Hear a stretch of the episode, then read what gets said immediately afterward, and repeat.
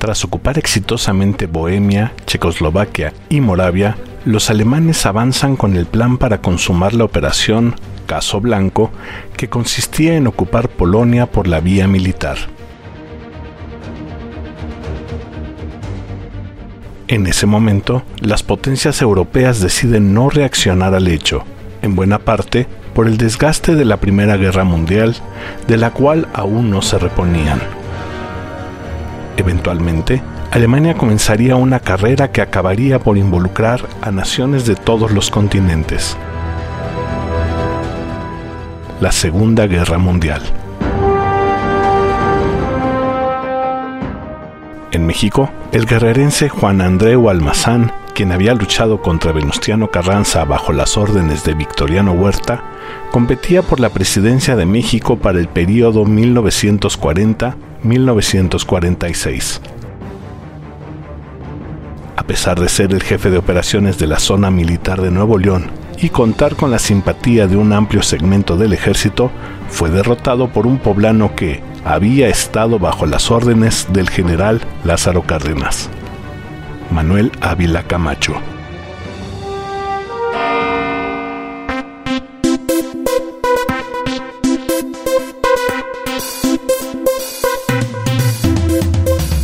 Una maravillosa pieza de ingeniería, construida con los materiales del cosmos, es el elemento a través del cual contactamos con todas nuestras realidades.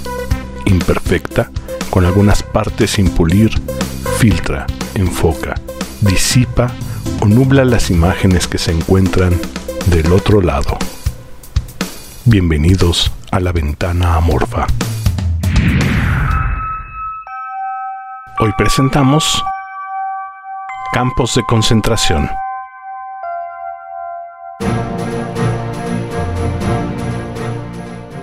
México estaba en el camino por alcanzar cierta estabilidad. Tras el asesinato de Álvaro Obregón, Plutarco Elías Calles había dialogado con los militares excombatientes de la Revolución Mexicana para organizarse y mantener la paz.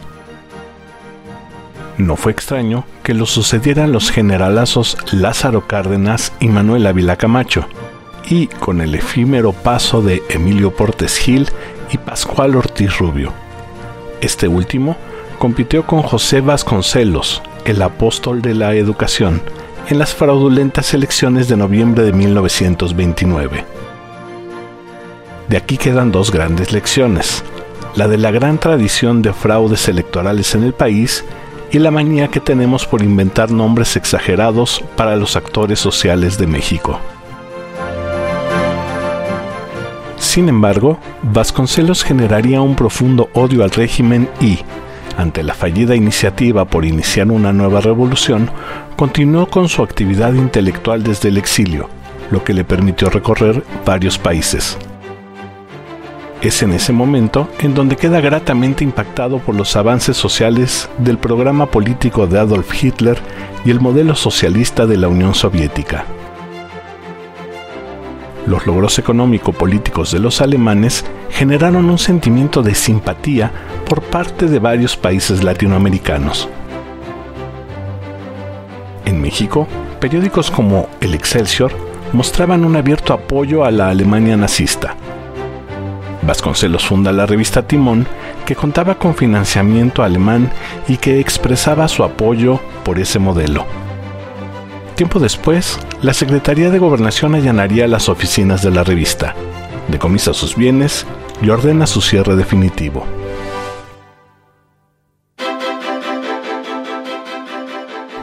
Además, había una creciente fobia por los Estados Unidos consecuencia de la expropiación petrolera de Lázaro Cárdenas.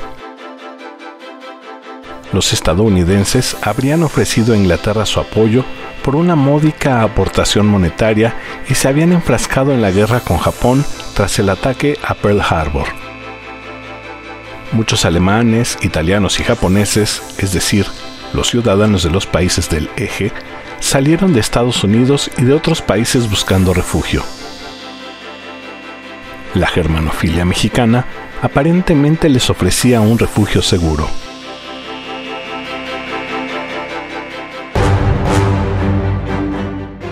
Dos barcos que el gobierno mexicano había incautado, junto con otros nueve entre alemanes e italianos en 1941, fueron hundidos por uno o varios submarinos alemanes, aunque hay teorías de que los buques Potrero del Llano y Faja de Oro fueron, en realidad, hundidos por los estadounidenses en un intento desesperado por lograr el apoyo mexicano que, hasta ese momento, se había considerado neutral en el conflicto. Fueron atacados también los barcos Tuxpan, Las Chuapas, Oaxaca y Yamatlán. Y es que, para los estadounidenses que tienen la costumbre de vivir para y por el terror, la simpatía de México por Alemania podría haberse convertido en una puerta de entrada para espías, armas y, posiblemente, consecuencias económicas. Las desesperadas acciones de los estadounidenses involucraron todas las formas posibles. Inclusive, enviaron a Walt Disney, quien había elaborado ya algunos cortos propagandísticos, a México y Brasil, jugando el papel de embajador de la política de los buenos vecinos. Como resultado, surge la alucinante película Los Tres Caballeros, donde Pepe Carioca de Brasil y Pancho Pistolas de México celebran el cumpleaños del pato Donald. Pancho Pistolas sería retomado por el Escuadrón de Pelea 201 de la Fuerza Aérea Expedicionaria Mexicana como su mascota y sería plasmado en las aeronaves de combate. El 22 de mayo de 1942, México deja de lado su simpatía por los alemanes y le declara la guerra a las potencias del eje.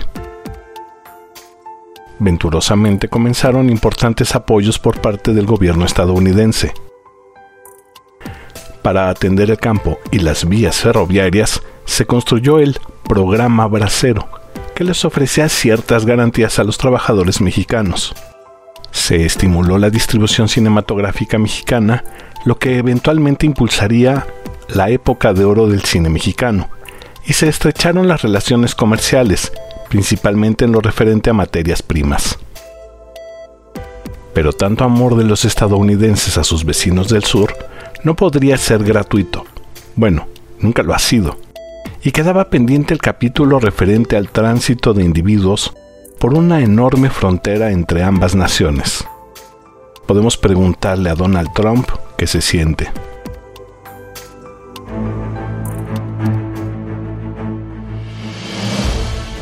Así fue como la secretaria de Gobernación comenzó una persecución en contra de ciudadanos alemanes, japoneses, italianos y, ¿por qué no?, aquellos que resultaran sospechosos o incómodos. Ya teníamos una amarga experiencia con este tipo de medidas violatorias a los derechos humanos, que entonces no se tomaban en cuenta, cuando en 1918 se estableció un campo de concentración en la isla María Magdalena, en donde se concentraron 7.000 inmigrantes chinos, de los cuales solamente sobrevivieron 3.000. La persecución en la Segunda Guerra Mundial inicia cuando la Secretaría de Gobernación incauta el casino alemán y el centro alemán en la Ciudad de México. Posteriormente, los alemanes debieron ser concentrados en alguna de las tres casas que se habían establecido para su resguardo, una en Coyoacán, otra en la colonia Doctores y la última en Tacubaya. Mientras, en la fortaleza de San Carlos, en la ciudad de Perote, en Veracruz, se había retenido a los tripulantes de los barcos alemanes que habían quedado varados durante el conflicto. Perote es una ciudad estratégica para las rutas comerciales del puerto de Veracruz a la Ciudad de México. Colinda con el estado de Puebla y fue fundada en torno a un mesón en 1525. Se comenta que el nombre original sería Pedrote, en referencia al soldado español Pedro Ansúrez. Allí fue el lugar en donde se negoció el traslado de los alemanes que, a ojos de los estadounidenses, se consideraban espías o espías en potencia. Fueron llevados, además, italianos y japoneses quienes, junto con algunos afortunados alemanes, lograron salir del país por vía marítima. Por último, allí se albergaron a aquellas personas de quien no resultaba clara su nacionalidad y que habían sido recluidas por cuestiones mayoritariamente políticas. Las instalaciones de la fortaleza no contaban con los mínimos servicios necesarios, pero la corrupción, mmm, corrupción en México, permitió que algunas familias pudieran comprar su libertad. Los presos que permanecieron en el campo de concentración de Perote fueron liberados al final de la guerra. Algunos de ellos fueron compensados con un apoyo económico. Afortunadamente, la comunidad alemana pudo reincorporarse y reconstruirse, teniendo importantes aportaciones a México en lo científico y lo artístico. Otro caso lamentable fue el del campo de concentración de Temisco, en el estado de Morelos. La hacienda de Temisco se funda en el siglo XVI y llegó a ser uno de los ingenios más importantes durante la colonia, Jugó un papel relevante durante la Revolución al servir como cuartel y actualmente es un parque acuático que permite que los pobladores vivan de la actividad turística. Un grupo de japoneses fue recluido. Se les permitió cultivar arroz y otros productos para su autoconsumo. Confinados en un área de 14 hectáreas, no estaban propiamente encarcelados, tenían la posibilidad de salir de la hacienda y la obligación de regresar a ella. Además, podían acceder a servicios educativos. Tal vez la parte oscura de la historia radica en que los retenidos tenían que trabajar sin recibir remuneración y, por el contrario, tenían que pagar por los productos indispensables para su supervivencia y aseo se comenta de algunos suicidios y de gente que se dejó morir por tristeza. Las aportaciones de la comunidad japonesa en México son de gran importancia, sobre todo en los aspectos cultural y económico.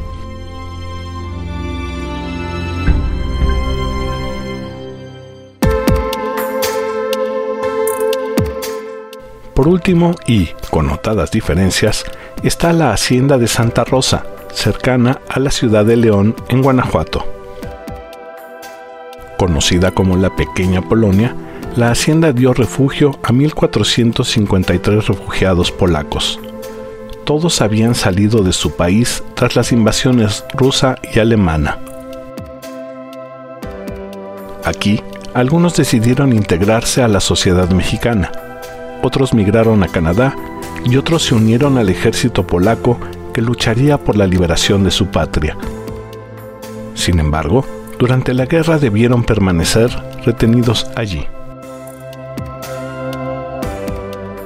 En 1946 dejó de ser una residencia forzada.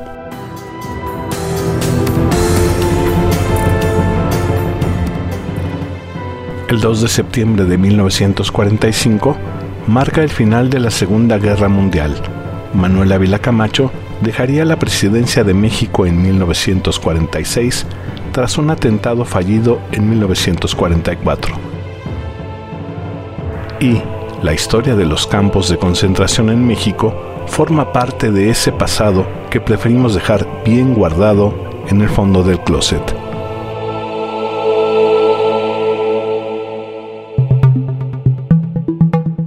Una vez más, muchas gracias por escuchar este, tu programa, en donde semanalmente abordaremos temas de lo más diverso, desde lo cotidiano hasta lo paranormal, pasando por lo social y lo histórico. Todo desde el imperfecto cristal de nuestra ventana amorfa. Te espero la próxima semana.